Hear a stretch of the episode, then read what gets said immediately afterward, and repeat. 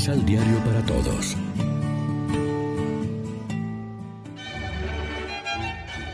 Proclamación del Santo Evangelio de nuestro Señor Jesucristo, según San Mateo. Jesús, al empezar el viaje para Jerusalén, tomó aparte a sus doce apóstoles y les dijo en el camino, Miren, vamos a Jerusalén.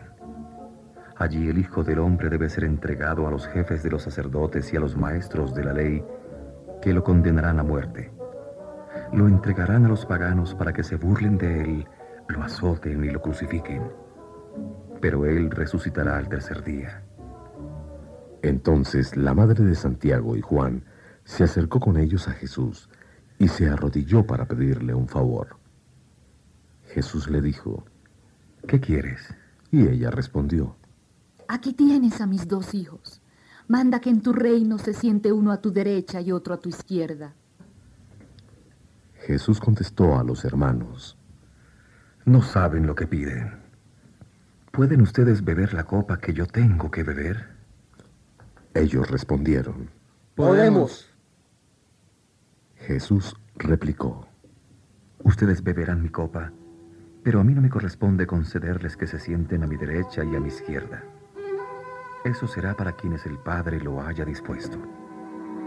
Al oír esto los otros diez se enojaron con los dos hermanos. Pero Jesús los reunió y les dijo, Ustedes saben que los jefes de las naciones se portan como dueños de ellas y que los poderosos las oprimen. Entre ustedes no será así. Al contrario, el que aspire a ser más que los demás se hará servidor de ustedes. Y el que quiere ser el primero debe hacerse esclavo de los demás. A imitación del Hijo del Hombre que no vino para que lo sirvieran, sino para servir y dar su vida como rescate de una muchedumbre. Lección Divina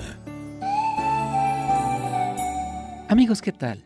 Hoy es miércoles 3 de marzo y a esta hora, como siempre, nos alimentamos con el pan de la palabra que nos ofrece la liturgia.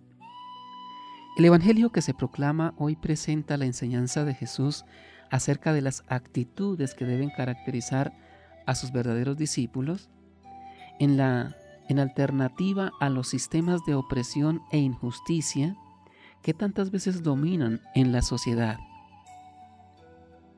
Los gobernantes muchas veces pretenden convertirse en amos y señores de las naciones y las oprimen y esclavizan de muchos modos algunos más sutiles que otros. Qué contraste de actitudes entre Jesús y sus discípulos, pues Jesús iba subiendo a Jerusalén, iba a cumplir su misión, aunque fuera a un alto precio, iba a ser entregado y condenado, a morir por la humanidad y a resucitar. Este es el tercero de los anuncios que hace de su pasión a sus asustados discípulos, que no entienden o no quieren entender.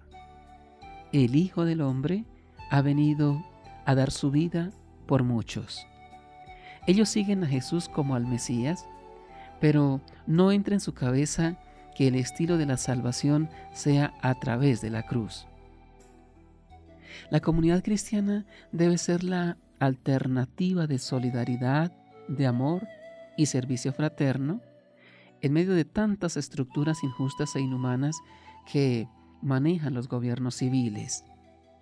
El verdadero cristiano emplea para el bien de sus semejantes el poco o mucho poder de que está investido. No se aprovecha de él con intereses egoístas y mezquinos, sino que lo pone al servicio de la vida, de la justicia, de la solidaridad y la paz en la sociedad. Esto también implica el camino cuaresmal de conversión sobre todo para quienes tienen responsabilidades de ámbitos de poder y autoridad civil o eclesial. Reflexionemos. ¿Sabemos discernir nuestras aspiraciones, intereses y ambiciones para hacerlos coincidir con la enseñanza y el ejemplo de Jesús? Oremos juntos. Señor, guarda a tu familia en el camino del bien que tú le señalaste, y haz que protegida por tu mano en sus necesidades temporales tienda con mayor libertad hacia los bienes eternos. Amén. María, Reina de los Apóstoles, ruega por nosotros. Complementa los ocho pasos de la Alexio Divina adquiriendo el emisal Pan de la Palabra en Librería San Pablo o distribuidores. Más información www.sanpablo.co